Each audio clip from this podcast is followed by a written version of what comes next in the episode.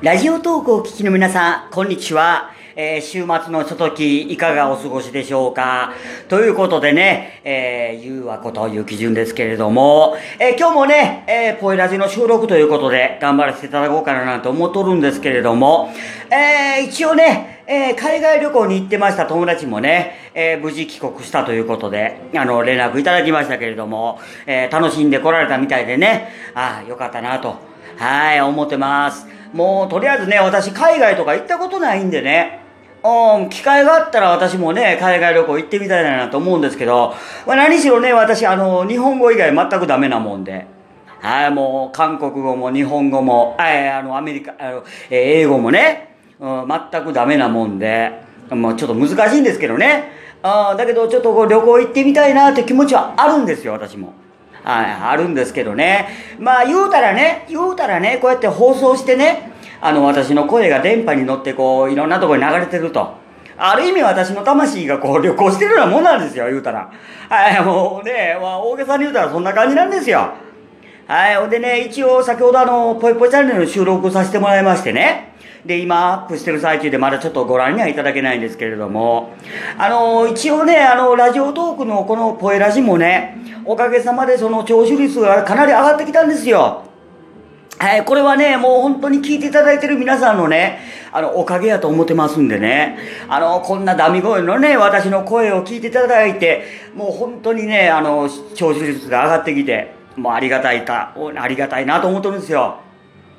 うん、そんな感じでね、もうお昼ご飯食べられたんですかね、皆さん。今の時刻が、えっ、ー、と、12時18分っていうことなんですけど、私はね、ちょっと今日何食べようかちょっと迷っとるんですよ。で、この間ほら体調悪かったでしょ？んで、体調の方がちょっと戻ってまいりましたんでね、ちょっと食、それに伴ってこう食欲も出てきたわけですよ。う食欲は出てきたもののね、またラーメンとか食べてね、脂っこいの食べてね、また胃もたれしたらかなわんなとか思っとるんですけど、どうしたもんかなと思ってるんですよ。今日もね、あの、ここ出たり入ったりするんですよ。だから表でね、ちょっとあの、宮本むなしの卵丼か、もしくはね、あの、近くの食堂で魚料理かなんか食べようかななんて思っとるんですけども、まあね、あの、秋深しと言いますけど、なんか冬みたいな寒さの時ありますよね、夜中。ね皆さん大丈夫ですか？ね風とか召されてませんか？あのね、私自身もね、あの、暑がりなんですけどね、この私ですらね、もうかなりサブとか思って目覚める時あるんですよ。はい。だからね、この気温差っていうのはね、だから、昔ってほら、あの、季節感ありましたやん。ね夏は夏らしく、秋は秋らしく、冬は冬らしくみたいなね。あったじゃないですか。なんか最近ね、年々ね、こう季節感がなくなってきてるような気するんですよ。ねこの間秋に入ったかな思ったら、もうなんか、